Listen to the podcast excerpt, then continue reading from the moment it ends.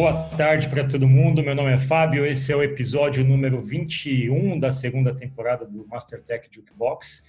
Mas estamos aqui com Boy, Yo. É... Zacarias, e aí? o Nico Levada, Camila e Amaga. Salve. Esse episódio vai ser um pouco, ser um pouco diverso. Falar um pouquinho de Bowie tem que falar da, de, de, de contexto. A gente sempre fala de contexto, né? mas David Bowie nasceu em 47, um ano ali, ou dois anos depois da guerra ter finalizado. E ele é da primeira geração que os ingleses dizem que não teve que lutar por nada na vida, assim, porque todas as gerações anteriores tinham participado de guerra, tal, enfim. Ele morava num bairro operário em Brixton, pertinho de Londres, depois mudou para Bromley. Era um jovem completamente normal, assim, fez colégio técnico, fez a Bromley Tech, e foi ali que ele começou meio que a se perceber como um artista, assim. Para ter uma ideia, uma coisa que eu descobri, um professor do David Bowie no curso técnico era o pai do Peter Frampton, era o Ower Frampton.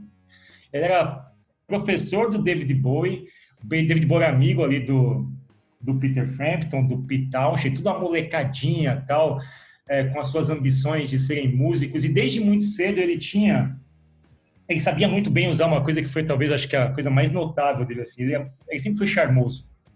Ele era bonito ele tinha lá dizem que o David Bowie tem as medidas perfeitas entre a testa e o queixo e o queixo e o nariz enfim essas coisas todas que significam uma beleza tradicional. Aos 14 anos ele brigou com um amigo dele melhor amigo dele que acompanhou ele a vida inteira ele meio que deu uma trollada no amigo, tipo, olha, tua mina que tipo marcou com você não vai, tipo, então ele não foi, a mina acabou indo, ele acabou indo e pegando e furando o olho da mina do cara. E aí esse cara ficou muito puto com ele, deu um soco no olho dele e foi dali que ele pegou com aquele com aquela cicatriz no olho, né? Ele teve um problema, ele foi para o hospital com 14 anos, o olho dele tem a pálpebra dilatada e ela nunca fecha. E como ele tem um olho claro e a pálpebra de um olho nunca fecha, parece que ele tem um olho azul e um olho preto. E esse é o charme do David Bowie, assim, né?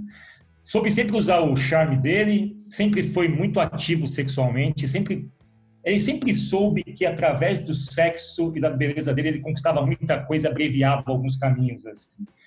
Naquela época, quando ele tinha 12, 13 anos, sei lá, 1960, é, as influências musicais dele no começo eram todas americanas, assim, do R&B, do soul, é, o rock estava morrendo naquela. Que maluquice isso, né? Década, ano de 60, o rock estava morrendo. E tem algumas coisas meio interessantes assim, na década de 60. Assim. O Chuck Berry estava preso, o Little Richards tinha virado cristão, o Elvis estava no exército, o Jerry Lee Lewis estava envolvido com pedofilia e o Buddy, o Buddy Holly tinha morrido no ano antes. Ou seja, é como se todo o rock que mal tinha nascido tivesse quase que morrendo. Assim. Então, toda a influência do David Bowie foi construída com o R&B, com o soul americano naquela época, com Elvis também, né? Tal. E, e ele especificamente tinha para a vida dele, como o Fred Mercury, que ele queria ser de fato uma estrela. Isso atormentou muito ele. Ele começou muito cedo, com 14 anos começou a ter as bandinhas lá, até que ele estourou mesmo assim, com 23, 24 anos, ele passou uma década amargurado de ver todo mundo em volta dele fazendo sucesso ele não chegando ao sucesso. Mas a pergunta que eu queria abrir para vocês, antes da gente continuar numa digressão pela vida do David Bowie, é que a pergunta que abre aqui é como é que a gente cria repertório, né? E eu falei para vocês, bom, ele estava cercado de influências dos roqueiros, tal, da, da, música americana que chegava pelo rádio e tal, e eu acho que não deve ter sido muito fácil para um adolescente que gosta de música, que queria ter uma banda, conviver com uma sensação de angústia quando ele via os Beatles e os Rolling Stones fazendo sucesso. Porque ele cresceu nessa época, né? Ele pegou exatamente quando o Bowie tinha 18, 19 anos, o Beatles estava tipo acabando a carreira já. E esse processo todo dele da adolescência e da fase inicial adulta foi de acumular muito repertório. Então ele é chamado de camaleão do rock, ele é chamado de uma pessoa que sempre foi um vampiro cultural. Ele sempre se afeiçoava à tendência da época, e esse episódio vai falar disso, sobre o homem Zeitgeist, que é uma palavra do alemão que significa o espírito da época. E no caso do David Bowie, ele sempre construiu um repertório de muita qualidade, absorvendo as principais referências, e ele não tinha muito pudor de mudar de direção. Então, eu queria ouvir de vocês o que vocês acham sobre criação de repertório. Mas para mim tem muito do poder da observação, né, Fábio? E, e e acho que esse jeito camaleão dele não só é um pouco de, de uma coisa dele, mas também também de um, uma adaptação muito grande, assim, e acho que ele fez isso em várias várias camadas da vida dele, mas para mim mais interessante, enfim, não sei se era assim que ele pensava, mas é essa questão de observação e de tipo, bom, enquanto não acontece o que eu quero, eu vou aprendendo pelo caminho, entendeu? Uma hora vai dar, e acho que acho que deve ter muito disso nesse sentido, né? Quer dizer, estava num, num, ambiente que tinha muita coisa acontecendo, é, ou seja, tinha bastante fonte ali. E ele também tinha uma intenção, a gente já falou sobre isso em outros podcasts, mas eu acho que a gente acaba voltando nisso porque isso é muito importante. E ele já tinha uma intenção setada para ele, entendeu? Então, uma questão de fazer convergir ou, ou, fazer, em algum momento, andar no mesmo paralelo, assim, ter essa vontade com, com ter uma brecha com esse repertório que ele foi colhendo no meio do caminho. O que me chama a atenção na história do, do Bowie é a idade que ele começou, assim. Eu achei 14 anos, eu não tinha muito essa clareza. Ele fala, por exemplo, que sexo virou importante para ele com 14 anos e ele começou a querer ser famoso com 14 anos e tal. Eu acho 14 anos cedo para você ter clareza e eu acho extremamente admirável que com 14 anos ele tenha tido essa clareza. E hoje calhou de eu estar estudando podcast, estar escrevendo um texto para Somas, e aí estava falando sobre como tecnologia te, vem mudando, né, a forma como esse adolescente, esse jovem nutre repertório. E aí eu fiquei pensando o quanto eu não acho que os jovens de 14 anos é, conseguem ter essa perspicácia, assim, posso estar fazendo juízo de valor aqui, mas eu achei cedo, 14 anos me chamou a atenção para ele ter tão claro que ele precisava nutrir repertório. Ele tinha, o professor dele, o Howard Frampton, ele estimulava muito, mais ou menos o que o Simon Paper lá faz em relação à, educação, sabe? Ele era um professor malucaço, ele estimulava a criatividade. Na Inglaterra tem um lance que chama Eleven Plus. Eleven Plus é um teste que todos os alunos fazem quando tem 11 ou 12 anos, que é um exame que você sai do ensino fundamental 1, você faz um exame para saber qual é a sua vocação no ensino técnico, sabe? E o Bowie caiu ali no colégio técnico e se viu perto de algumas pessoas que aproximaram ele das artes, assim. Então, o ato dele ser chamado de camaleão tem muito a ver com construção de repertório, né? Porque um camaleão se modifica à medida que ele tem capacidade de assimilar outras formas, ele precisa ter um pouco de inteligência orgânica, natural, assim. O quanto que você é impactado? Eu, particularmente, é, quando Bowie estava na fase mais. Eu nasci em 79 e estava meio que entrando quase que no ocaso dele em 79 já. Então, toda vez que eu falava, nossa, David Bowie é um camaleão, aquilo sempre bateu na minha cabeça, camaleão, camaleão, quer dizer que ele se modifica. Eu nunca entendi o que significava se modificar. Só recentemente, adulto, que eu falei, cara, deixa eu entender o que, que são essas modificações. E são modificações muito, muito poderosas, assim. O que você pode falar sobre essas modificações que o David Bowie fez na carreira dele? Cara, essa história é, dele ser considerado um camaleão do rock, para o meu contexto e para como eu tive contato com o David Bowie pela primeira vez, é muito significativo, porque não, eu acho que eu já comentei com vocês, mas o meu pai é estilista, ele sempre trabalhou com moda e tal, e, e o primeiro contato que eu tive com o David Bowie na cultura foi pela moda, foi pelas referências visuais e pelas coisas que ele propunha em termos de vestimento em palco, em termos de comportamento, em, em termos é, dessa vanguarda de, de, posicionamento estético mesmo. E aí a questão musical ela veio só depois para mim.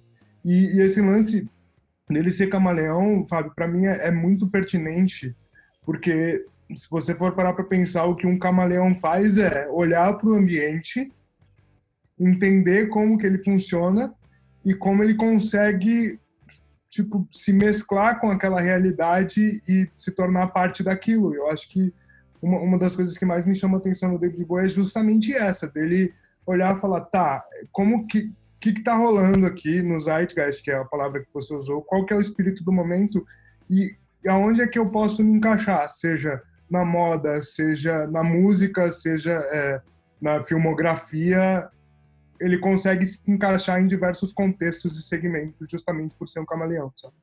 E sabe uma outra coisa que quando eu estava pensando assim, o camaleão bateu em mim, quando você começa a ler sobre o, os biógrafos deles e tal, e todos eles falam que ele marcou uma época porque ele era uma influência e uma presença muito forte. Então ele não era uma influência musical só. Ele era, como o Nick falou, uma influência de vestimenta, de se portar, de falar, de ser legal. Ele era uma influência social, assim, ele era um todo, né? Então, me chamou a atenção quando eu eu penso que o camaleão talvez seja também essa coisa de conseguir jogar em vários campos e ser verdadeiro com ele mesmo, sabe? Ele foi. Uma coisa da, uma coisa da personalidade dele, que ele sempre foi muito. Ele, ele queria ter muita exclusividade em termos de estilos. Assim, né? Existem dois termos daquela época, que um são os TEDs, os TEDs, não sei quem já viu De Volta para o Futuro, quando ele volta na década de 50, tem ali o Biff e tal, que usa aquela roupa. Eles usam. Os TEDs são meio bem vestidinhos, assim, usam roupas meio sociais, mas eles botam a gola pro alto, sapato de bico fino e tal. TED vem de Eduardo, que vem de, é da era eduardiana, britânica, assim, né? o jeito de se vestir chamava-se TED. Era meio que o dandy da época. E aí, o David Bowie ele pegou a época da transição dos TEDs para os mods os mods, era, mod significa abreviação de modernos, assim. Então, se você pegar a primeira fase do David Bowie inteiro, os mods se vestiam como roupas muito apertadas, que meio que enfatizavam a silhueta, é, alta costura, assim, sabe? Todas as coisas meio feitas para o próprio corpo e tal. E quando o Nico falou de moda, e aí eu emendo a segunda pergunta para vocês, é que criação de repertório, para mim, também envolve você estar no lugar certo, né? E a pergunta que a gente faz é: você está no, lugar certo agora? Por mais que ele morasse numa cidade operária, ele estava perto de Londres, a 40 minutos de Londres. E o David Bowie, ele ia para Londres, ele ficava vasculhando o lixo das lojas de departamentos para pegar roupa, para poder montar o visual dele, assim. Então ele meio que pegava, montava o visual, dava uma costurada, tal. Eu queria perguntar para o Boy sobre criação de repertório, sobre a formação de um artista o boy é de um centro diferente, ele tá lá em Natal, assim, só que ele, hum, ele viveu uma época de efervescência musical, que foi a época do, da MTV, do grunge. O quanto que para você, boy, tá distante do centro impactou suas aspirações aí de querer ser um rockstar, tipo um David Bowie do Nordeste? É, cara, eu acho que o fato de você estar tá distante traz talvez dois resultados. Um resultado é daquela galera que já pelo fato de achar distante já desiste logo, sabe, sem ao menos tentar, porque está tão distante que e mas também traz um outro fator de que quem tenta tenta um pouco com, sabe com um pouco de mais vontade, porque sabe que precisa dar um passo um pouco maior, sabe? A ligação que eu que eu vejo disso com o repertório é que tipo com mais vontade, porque você sabe que você está distante mas você está tentando tanto que você vai melhorando, melhorando. E eu uma coisa que eu vejo de todos os artistas é que é, muito difícil um artista ele querer ficar parado só num repertório só, numa, base, numa fase só da vida, sabe? Ele vai sempre se transformando. Ele faz um CD, já não aguenta mais aquele som, já quer passar para outra experimentação. E, e David Bowie é, tipo, é um exemplo claro disso, sabe? Dessa, dessa etapa que todo mundo passa, até os Beatles passam. É, mas eu acho que talvez ele passe de forma mais escancarada, sabe? Sem se importar, assim. Hoje a distância encurtou bastante com tecnologia, né? Sim, a, a distância encurtou, inclusive é, ela aumentou a acessibilidade tanto de, da, de você fazer música, porque você podia, tipo, no seu próprio computador já tinha um gravador para você gravar, então se você tivesse ousadia, você já podia fazer um som. Inclusive, muita banda começou assim e fez sucesso assim, ninguém sabe. Por exemplo, o Fresno era o início, da, as primeiras músicas de Fresno eram assim além da tecnologia trazer isso, ela também trouxe é, o fato da comunicação, né? Você podia fazer agora um, uma comunicação muito melhor com, com, com bandas e com coletivos de outras cidades para poder, sei lá, quem sabe fechar um circuito. E aí uma mão lava a outra, né? Você faz ali, o cara tipo recebe mais para frente ali, é assim que queria dizer também que você tá é, longe né, dos grandes centros, também traz uma outra carga de cultura e experiências de vida né, para a música. Então, pode por exemplo, vamos supor, se vai, eu tenho aqui eu sou de São Paulo, né? Tá o boy de Natal, ele pode fazer, a gente pode fazer a mesma música, só que o boy vai trazer uma influência totalmente diferente da minha que tá na cidade. Então, acho que isso até enriquece mais ainda a música. Ele, o David Bowie, por exemplo, de vir de fora, né, não tá diretamente ligado ao centro, né, não viver intensamente no centro, também acrescenta um pouco mais na música dele com esse estilo de vida de fora, né? seguinte, quando fui, quando é que a gente define que pode mudar a nossa própria persona, se a gente muda ou não a nossa própria persona? Para um artista isso é muito óbvio. Mas o interessante, eu fui pegar as músicas do Bowie no começo da carreira, e tem uma música dele que eu falo, meu, isso aqui é Beatles. Para quem conhece Beatles, isso aqui é o John Lennon cantando, parece. Na verdade, essa é a primeira música do David Bowie com o King of Beast, chama Lisa Jane, Lisa Jane. Parece muito assim. Ele foi meio que construindo a, a persona dele até o momento onde o fato dele se colocar um nome chamado David Bowie meio que o libertou, assim. Vocês acham que, por exemplo, para empresas ou pessoas físicas, Maga, você acha que é fácil a gente detectar um momento que a gente tem que falar, putz, talvez seja a hora de assumir uma certa linha, assumir uma certa persona, assumir uma certa é, direção de vida, de mercado, ou buscar alguns clientes. Fica muito claro que quando com David Bowie, primeiro, se assumiu David Bowie, depois, quando ele fez a persona mais famosa dele, que é Zig Stardust, foi ali que ele se achou e falou: Eu sou agora uma estrela, achei meu público, assim, um jeito de me conectar com as pessoas. É como se, ao assumir uma persona, a pessoa ou a empresa pudesse falar coisas que ela não falaria nas suas pessoas físicas, assim. Então, Fábio, eu não, eu não sei se tem uma. Eu acho que enquanto, enquanto indivíduo vai. Talvez seja um pouco mais fácil, porque tu tem. É mais fácil mudar um barquinho do que um transatlântico, né? A gente vê aí tantas empresas querendo se, se reinventar, mas precisa mudar muitas coisas, muitas camadas, muitas pessoas, muitos processos, muitas. É, então, não sei, acho que talvez um organismo maior é natural que seja um pouco mais difícil, Talvez exceções sejam quando tem um, talvez um líder, um CEO muito ativo e talvez um pouco mais corajoso aí, que toma as rédeas e vai, né? A gente fala muito da Wrigley's, que foi se, se reinventando quando foi observando que precisava, né? Então, sei lá, começou a vender fermento, depois vendeu chiclete e assim foi indo. Uma outra coisa que, que eu pensei é, eu acho que enquanto indivíduo talvez seja um movimento mais fácil, né? A gente viu aí acho que fez um podcast da Madonna que era só sobre personas e ela se reinventou muitas vezes, né? E se reinventa, enfim, até hoje.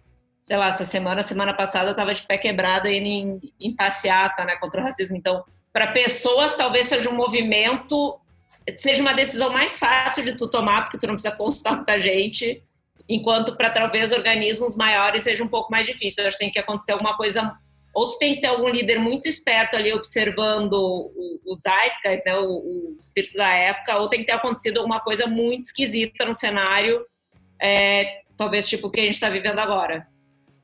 Vocês pegarem assim, vamos lá, New Wave surgiu com David Bowie, o Electronic surgiu com David Bowie, o Punk surgiu com uhum. David Bowie. Se eu vi o álbum Diamond Dogs do David Bowie de 74, tem uma música que chama, eu não vou saber o nome agora exatamente, mas ela, ela basicamente tem os mesmos acordes que o Ramones ia usar dois anos depois. Assim. É assustador. Quando você pega essa época, é, você fala, caramba, ele, ele, era muito visionário, assim.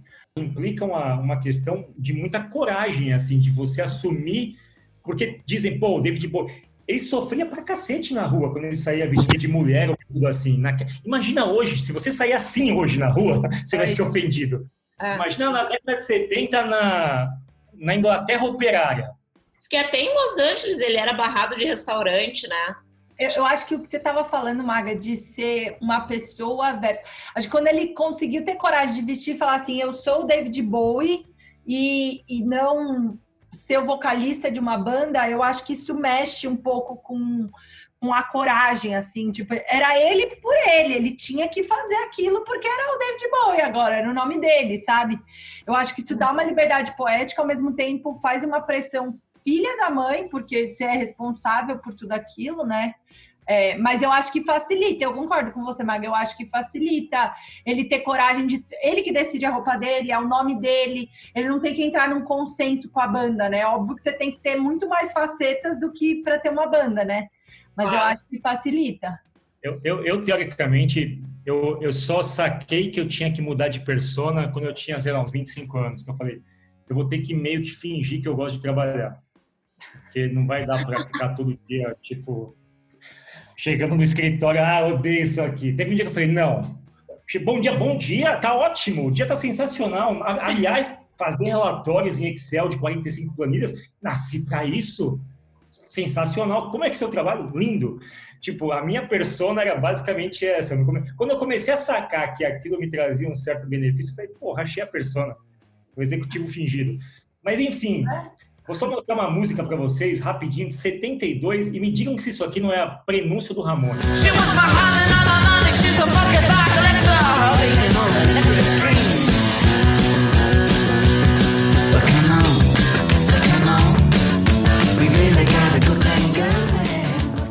Esses acordes iniciais, assim, o Johnny Ramone copiou isso aqui, chupinhou. Três anos depois surgiu o punk. Então, assim, quando você lê a história do David Bowie, todas essas associações são feitas assim. Ele estava sempre à frente dos movimentos e tem uma questão dele que a, a pergunta que se segue nessa próxima é o seguinte: é, ele tinha um lance que ele, ele vivia com esse dualismo de fazer sucesso ou fazer arte. Ele tinha isso. A gente falou de persona tal.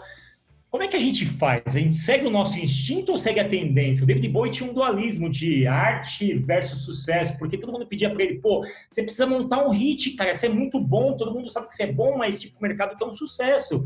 Ele fala, cara, se o mercado sabe que eu sou bom, me compra. Ele tinha um dualismo entre fazer coisas comerciais e fazer coisas artísticas, seguir o instinto e a tendência vocês acham que isso é uma pergunta válida? Existe uma dualidade entre instinto e tendência? O... Enquanto eu estava estudando, né, eu achei uma reportagem da Rolling Stones de uma entrevista que o David Bowie deu e ele falou uma questão dessa sobre criatividade, tendência e arte. Que eu vou citar exatamente o que ele falou. Nunca tente agradar a todos. Acredito que você não aprende isso até passar o tempo, mas nunca trabalhe para as outras pessoas que, que você não faz. Sempre lembre-se que a razão para ter começado a trabalhar foi que havia algo dentro de si. Se pudesse manifestar de alguma forma, aprenderia mais sobre si mesmo e sobre a coexistência com o resto da sociedade.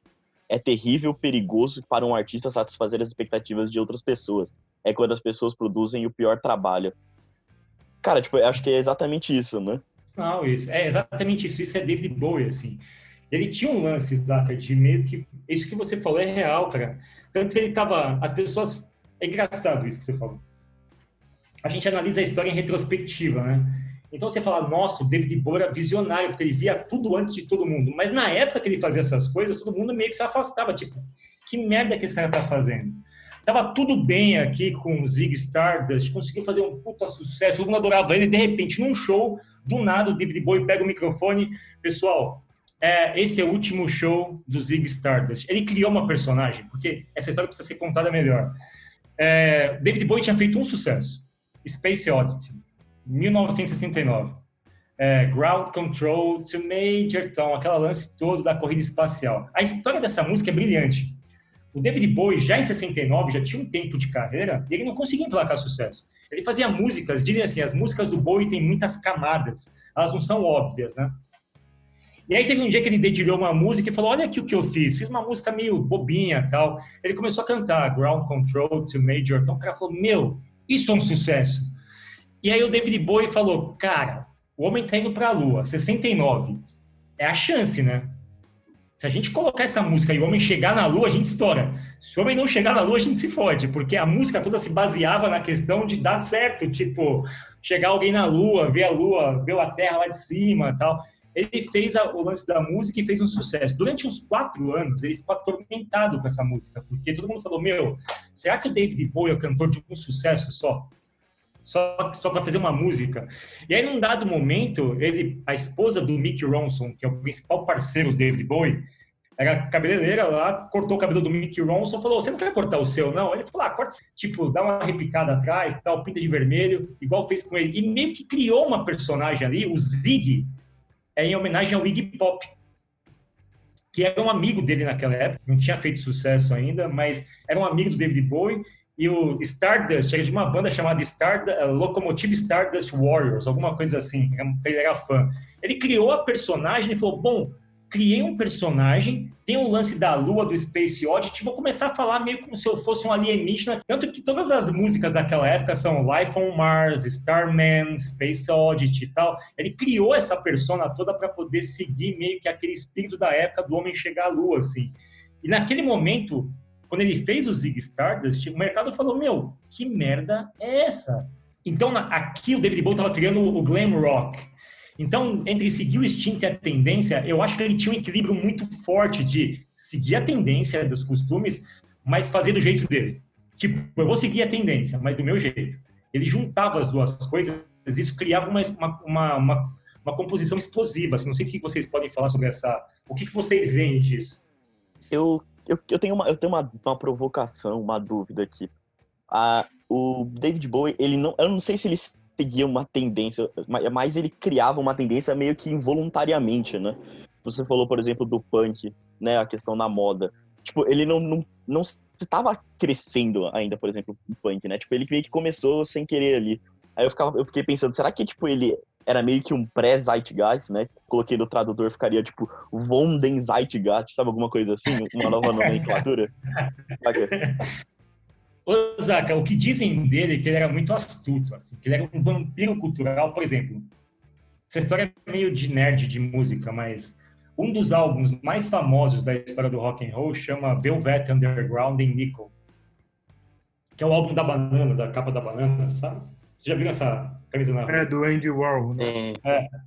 O, o, David Bowie foi uma das primeiras pessoas no Reino Unido a receber esse álbum, porque a gravadora dele recebeu uma cópia promocional, então ele teve acesso ao álbum no começo. Quando ele viu aquele álbum, ele falou. E tem uma frase famosa desse álbum: é.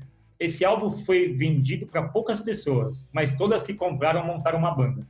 De tão impactante que era o álbum. Quando o David Bowie viu aquele álbum, ele falou: é isso, dá para fazer música é, e passar mensagem sem ser idiota, dá para ser sofisticado sem ser é, meio blazer, dá para você juntar várias coisas numa camada. Quando ele ouviu aquele álbum, a cabeça dele explodiu. Então, assim, ele meio que não criava nenhum movimento, mas ele sabia ver que estava nascendo uma coisa, se apropriar rapidamente daquilo e modificar o caminho dele antes de todo mundo dar um significado, sabe? Era meio que a magia dele. O, o álbum mais famoso do Lou Reed, chama Transformer, tem Walk on the White Side, Perfect Day, foi produzido pelo David Bowie. E o álbum mais famoso do Iggy Pop foi produzido pelo David Bowie, que é Idiot, que depois que ele saiu do Studios, que tinha feito sucesso, os principais álbuns foram produzidos pelo David Bowie. Então, assim, ele viveu uma época onde... E aí tem até a história, dizem que ele meio que se energizava no outro, assim, sabe? Ele sugava. Dizem que o Bowie tinha muita capacidade de se aproximar de alguém, sugar o que a pessoa tinha de conteúdo, inteligência, estilo e traduzir para a obra dele. Eu acho muito maluco isso é, é, engraçado quando tu fala assim, quase tem uma conotação ruim, né? Como se fosse um aproveitador, mas acho que não, não é muito por aí, não. É, o que eu ia falar antes até sobre instinto ou tendência, e acho que vocês acabaram pontuando um lance que é, que é mais ou menos isso, assim, no fim ele observava, mas fazia o dele mesmo. É meio perigoso, né? Tu só seguia, só seguia a tendência, porque quando tu vê, tu olha no espelho e não vê o que tem do outro lado ali, né? Tu só foi seguindo outras coisas que não eram as tuas. Então, nesse sentido, eu acho que ele era muito, falou, né, muito astuto, mas muito conectado com o instinto dele, assim, não tinha medo de ouvir o que ele, o que que dizia que é aquela vozinha interna, sabe? Quem está gerando a tendência, né, Maga? Eu vi uma. É, acho que até repactuar isso, né? Quer dizer, eu estou estudando, eu estou aprendendo, mas não é só isso que eu vou fazer, entendeu? Eu vou eu vou pegar isso aqui, um pouco daquele triângulo que a gente fala, mas tipo, vou pegar isso aqui e eu vou fazer uma outra coisa, eu vou reinterpretar, eu vou, vou entender o que, serve e o que, não serve, né? Que é muito do que a gente fala também quando a gente está em aula, quando a gente está com os nossos clientes, que é, cara, não é copiar e colar, vai dar ruim, entendeu? Precisa entender o contexto, precisa entender o que, que serve para ti, precisa entender o que, que serve para esse momento.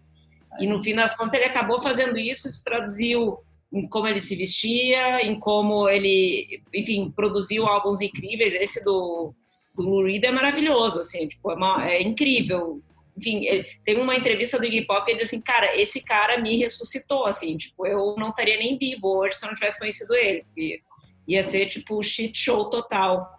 É, então, acho que entre decisão aí, tendência, acho que tem que ficar esperto com os dois, assim, mas a, entre a, o instinto, né, as tendências, tem que ficar muito esperto, no fim das contas.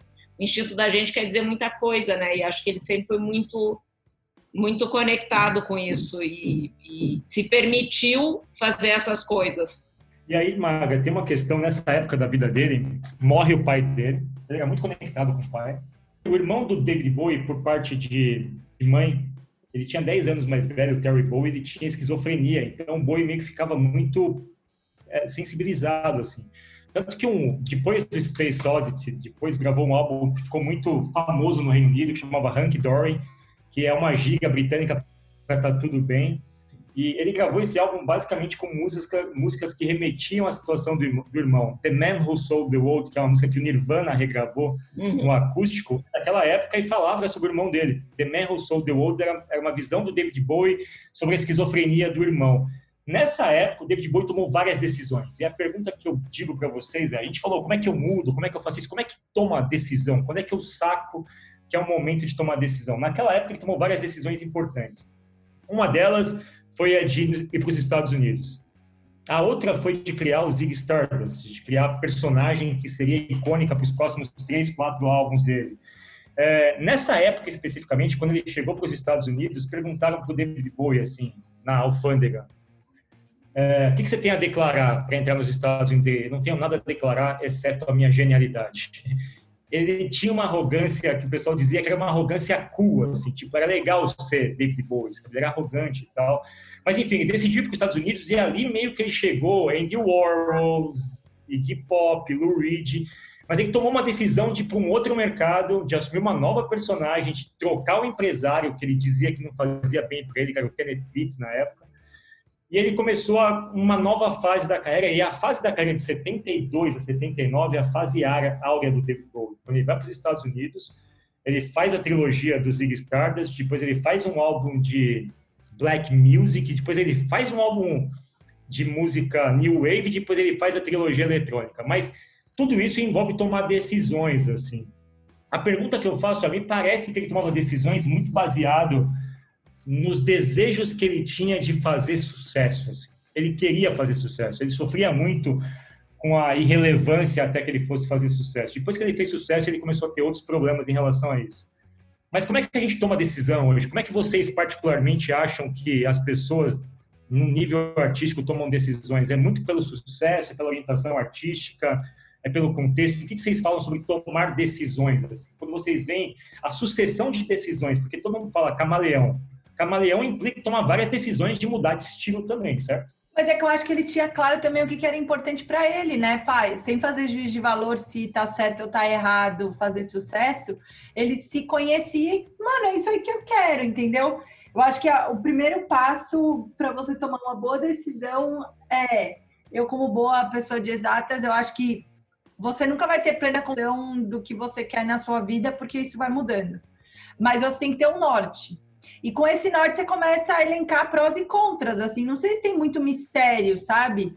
É, na minha cabeça, a diferença do Bowie é que ele tinha clareza de quais eram os negociáveis dele. Tipo, eu não acho que ele faria coisas idiotas para vender. Tipo, eu não sei se ele faria coisas, sei lá, lives, a torto e a direita, porque sim, tá fazendo sucesso, e aí ele começa a convidar todo mundo.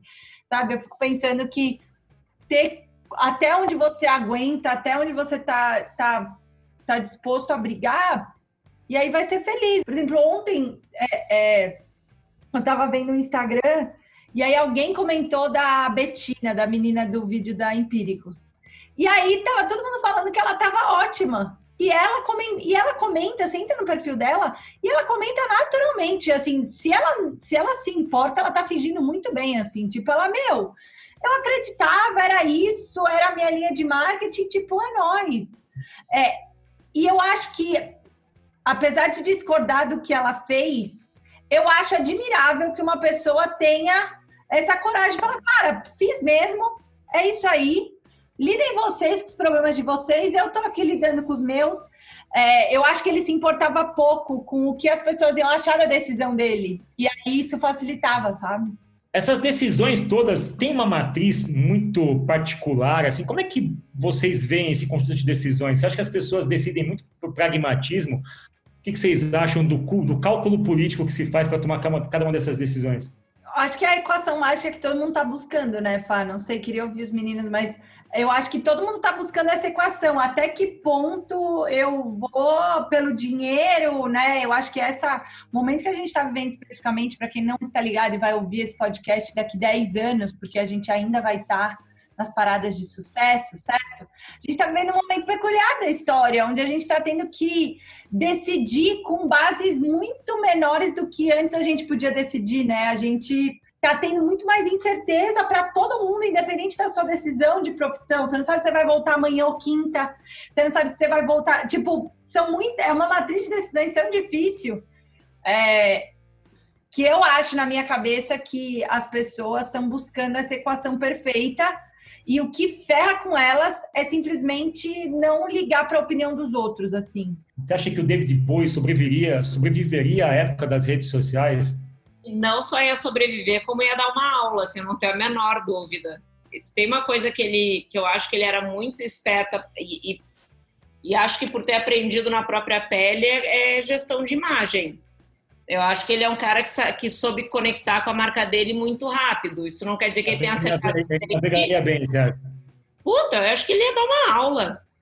Eu acho que o David Bowie do mesmo jeito na época dele, cara, nos anos 70. Ele era, ele era um cara que, que criava, tipo, que inventava roda, sabe? É, é, é, a, é, a, é a ousadia. E tem muita gente que não tem essa ousadia toda. Fred Mercury tinha também, sabe? É, não, é, mas tem gente que tem mais, tem, tem gente que tem, que tem mais pé atrás para dar um passo tão grande assim. Tem gente que gosta de usar, mas tem medo de, de pular no escuro muito forte, sabe? E, e, é. e, e, tem, tem outro tipo de perfil de pessoa que, na verdade, ela se fortalece mais é quando ela pula no escuro. Quando ela tá um pouco no claro é que ela se perde, entendeu? Então eu acho que é mais ou menos por aí. É, tem uma, uma banda hoje que algumas pessoas conhecem, Assim, óbvio que não tá nas mesmas proporções do David Bowie, Kiss, né, Alice Cooper, enfim. Mas tem uma banda que eu gosto muito que chama Ghost, que eu já mostrei inclusive para algumas pessoas aqui, mas que eles meio que estão gerando a mesma coisa ali no cenário do, do rock, né? Porque eles têm, eles criam toda uma história também, por exemplo, do o, do David Bowie meio que matar o Zig, né, no palco, e eles também fazem a mesma coisa hoje. Eles matam o, o vocalista principal no palco, tudo para mudar as, o, né, o, qual que é o, o artista. E, e, eles também sofrem um pouco, né, de resistência aí da galera mais old school ali, que não, que não gosta muito desse estilo de música e tal, assim.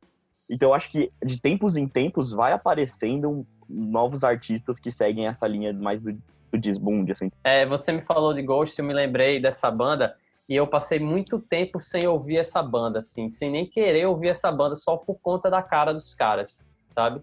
Que até que eu, lembro, eu saco, lembro um pouco o Zig Stardust, só que no meio gore, né?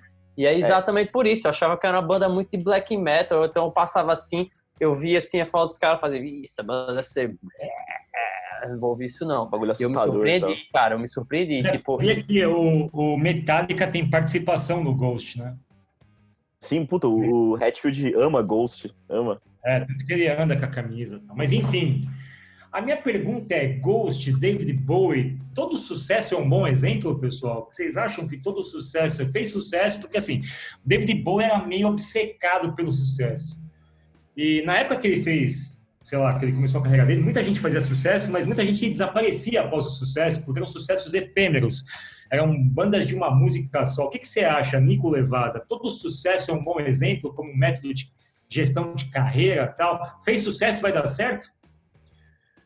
Não, cara, é... mas, Fábio, eu acho que o que me chama a atenção no Bowie, especificamente, e falando de sucesso, é esses caras, os gênios, os grandes gênios, e aí eu tomo a liberdade de usar gênio para David Bowie, porque para mim ele está entre os maiores de fato.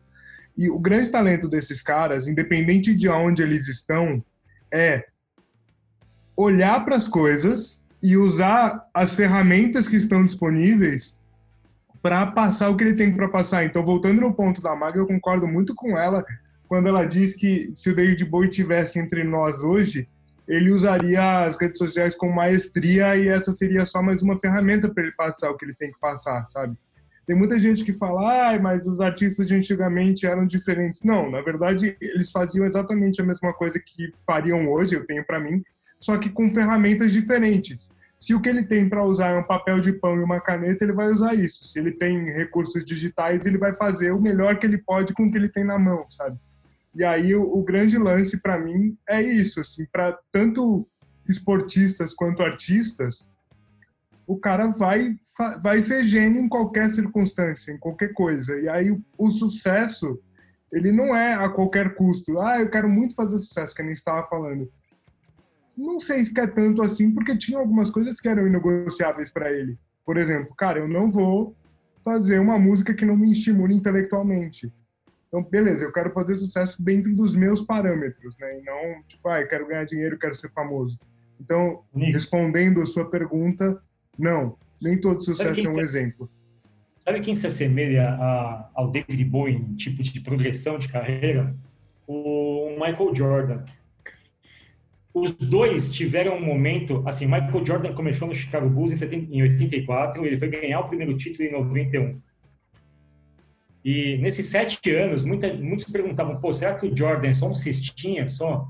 Será que ele é um cara que é para ganhar MVP, mas é para ganhar campeonato? Tipo, será que ele vai fazer sucesso em algum momento? Ele vai ser um Larry Bird ou um Magic Johnson? E o David Bowie teve a mesma pressão, assim, perguntava, será que esse Bowie vai ser, tipo, alguém tipo Beatles, Rolling Stones, ou vai ser só esse andrógeno com o rosto bonitinho que faz uma música aqui, uma música colar? Então, tem, tem muito disso. Eu pego esse exemplo aqui, na época que os dois começaram a parear, o, o Bowie e o Mark Bolan eram amigos. Mark Bolan, para quem não sabe, ele faz parte de uma banda muito importante do rock chamada T-Rex. E os dois tinham a mesma idade, eram empresariados pelo mesmo empresário. Assim, com 16 anos, o empresário deles meio que chamou os dois para pintar lá um lugar, um lugar onde seria o escritório do estúdio deles. Então. E aí eles estavam pintando, os dois começaram a trocar dicas de moda, os dois muito vaidosos, muito vinculados à moda. E, os, e assim, na época, o Mark Bolan saiu na frente, fez muito sucesso.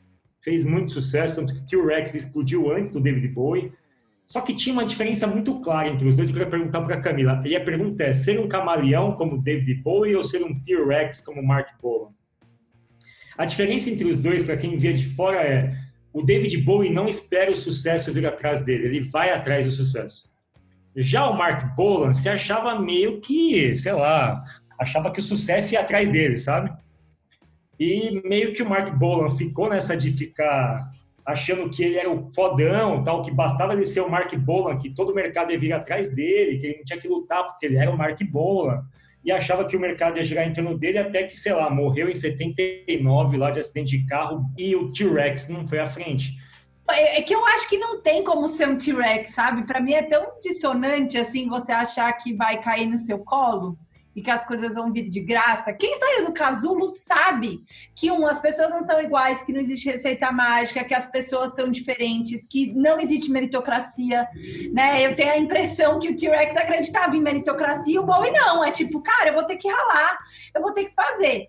Eu sou do time, do time que não acredita só em meritocracia, assim. Você tem que ter bases iguais para poder competir. E quando você acredita que todo mundo tem bases iguais num país continental como esse, ou em, num, num mundo como o nosso, eu acho que o seu, seu fim tá fatal. Você talvez tenha algum sucesso, é, porque né, existe o acaso aí, mas você não consegue se sustentar, sabe? Pega assim, ó, em vez de você ficar tentando estudar tudo e todos, pega Jordan, vê lá, o último arremesso, David, David Bowie, Bowie, e elege um que você queira. Eu, por exemplo, elegi, não sei quem que eu elegi, eu tenho várias aqui, Pat Smith agora tá mexendo comigo, tem uma turma que tá mexendo comigo aqui. Mas elege três pessoas e, e segue sua vida, entendeu? E, e tenta aprender com eles.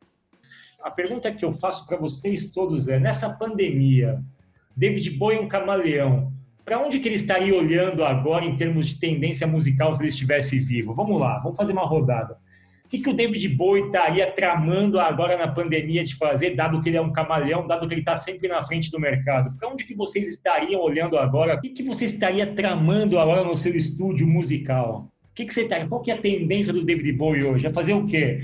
Um chachado metal? Sei lá, um sertanejo death? O que, que você ia fazer agora?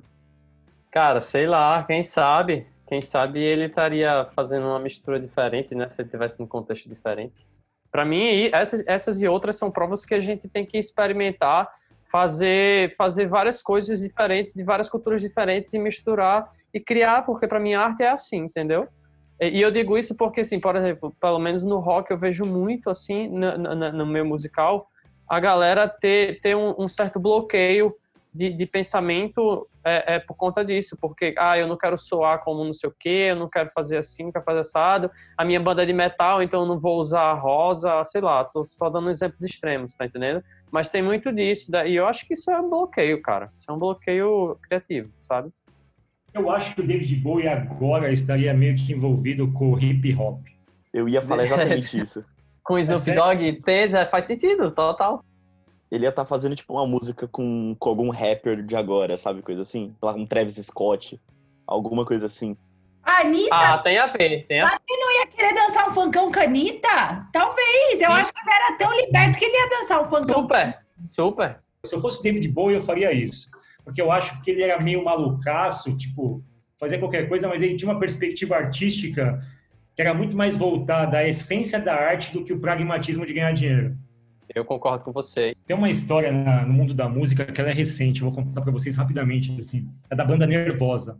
O Zaka conhece, acho que o Nico também. Puta, amo essa banda, cara. É, a banda Nervosa é uma banda de mina, brasileira.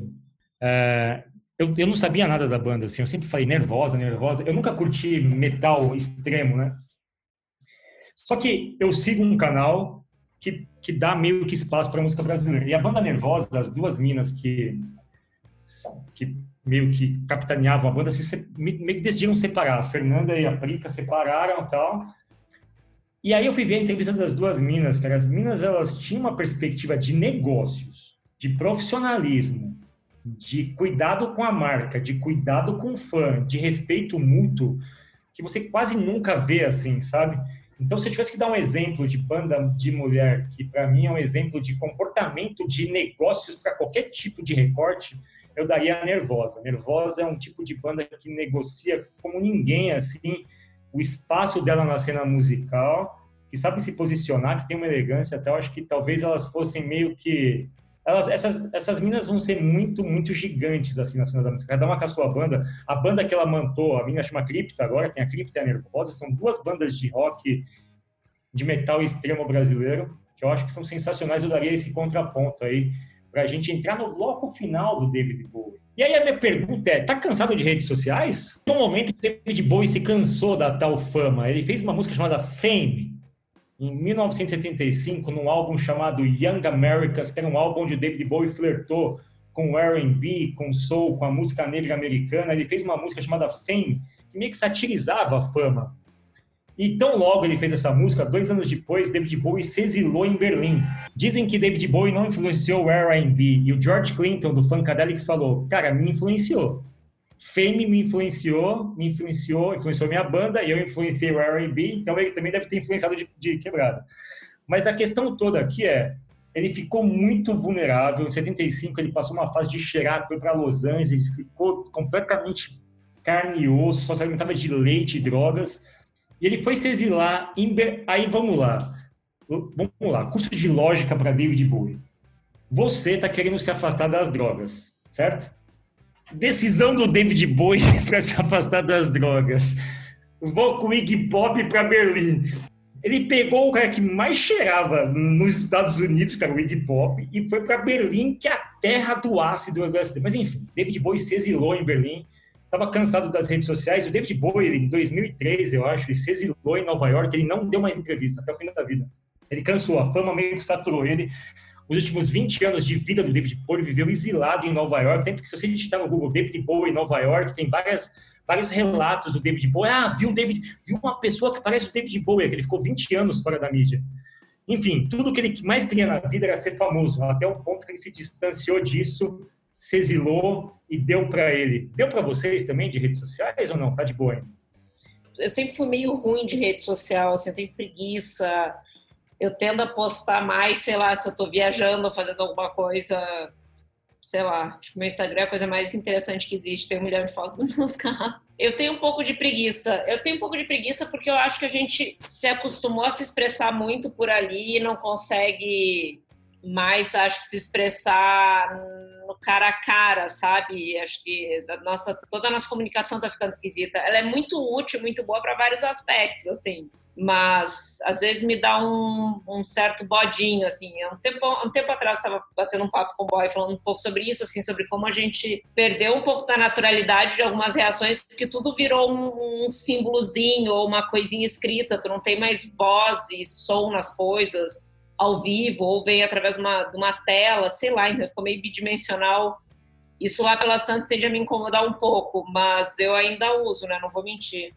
Especialmente para saber isso é meio idiota, mas para me atualizar de coisas, sei lá, do meu bairro, saber que restaurante que estava abrindo, o que que tá rolando, ou essas coisas assim.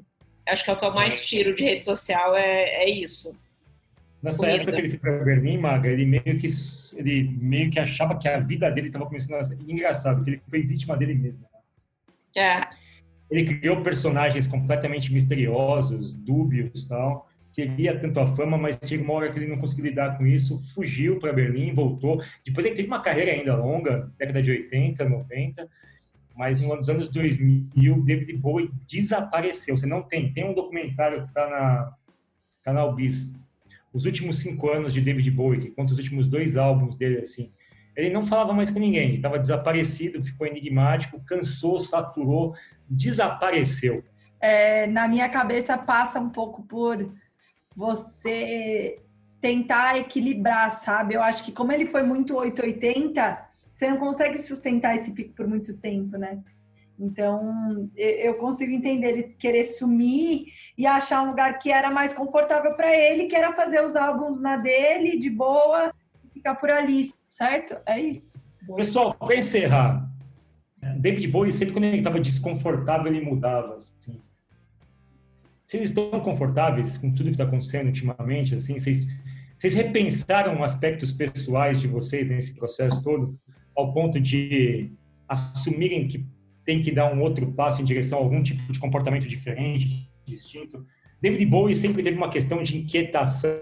Ele tem uma frase nesse documentário dos últimos cinco anos que é assim: se onde você está, você está dando o pé, não está no lugar certo. Você precisa ir para um lugar onde você sinta que você está na iminência de estar afogando-se, de se, de se afogar, assim, sabe? Você está na iminência de se afogar. Ele dizia que, como artista, você tem, sempre, você, você tem que buscar um espaço onde você está sempre na iminência de se afogar. Não tem a ver com, com tipo, ter um certo, uma certa pressão para poder apressar as coisas? Não, eu, eu, eu pensei em. Na, a gente usa talvez a imagem do ser. Cuidado se você é a pessoa mais esperta da sala, sabe? Eu acho que era mais nesse sentido, assim, cuidado quando você começa a ser quem dita as regras e a mais esperta e é o mais esperto, e aí você não tá aprendendo. Eu acho que esse lance da iminência do afogamento é tipo, cara, você precisa estar numa situação em que você ainda tá dando e tirando, sabe? Quando você ou tá só tirando ou tá só dando, essa equação não fecha, sabe? Essa é uma frase famosa. No final das contas, é procurar algum lugar que te estimule, né? Que te bote para frente. Eu acho que eu tô aprendendo a fazer isso, tá, Fábio? Porque eu eu sou uma pessoa que eu teimo muito com algumas coisas e vou estressando alguns assuntos, alongando eles ao invés de já dar uma sacudida, entendeu? O Michael Jordan fazia isso, né? ele meio que inventava algumas situações de antagonismo só para poder meio que jogar com sangue no olho. Assim. É, tem gente que funciona bem assim. Eu não, não sei se eu sou se eu sou essa pessoa, eu tendo a perder o foco se eu tô com muita raiva, assim, tipo, eu não consigo canalizar ele pro bem, mas, hum. mas eu entendo que tem gente que funciona assim. No filme, tem um filme que eu amo, que é sobre a Tonya Harding, que a mãe dela fica gritando um monte de merda pra ela no ringue e ela, tipo, depois fazer a ah, apresentação. Eu, Tônia. Eutônia, maravilhoso. Assim, ali, a mãe dela sabia exatamente como apertar o calo dela para ter um resultado bom, em vez de ter um resultado ruim. Quer dizer, a relação delas era uma merda, mas que ela se apresentava lindamente, isso não tem dúvida. É isso, pessoal. Acabamos por aqui o nosso episódio Bowie. Você está ouvindo esse podcast no futuro, na sexta-feira. Então, a gente vai deixar aqui na descrição desse episódio o link para se inscrever na aula dos sonhos do Fábio, que é dando sequência à aula que a gente fez ah. sobre Queen de transformação digital, falaremos de criatividade com Red Hot Chili Peppers, dia 20 de junho, das 11 ao meio-dia. O link para a inscrição está aqui na descrição.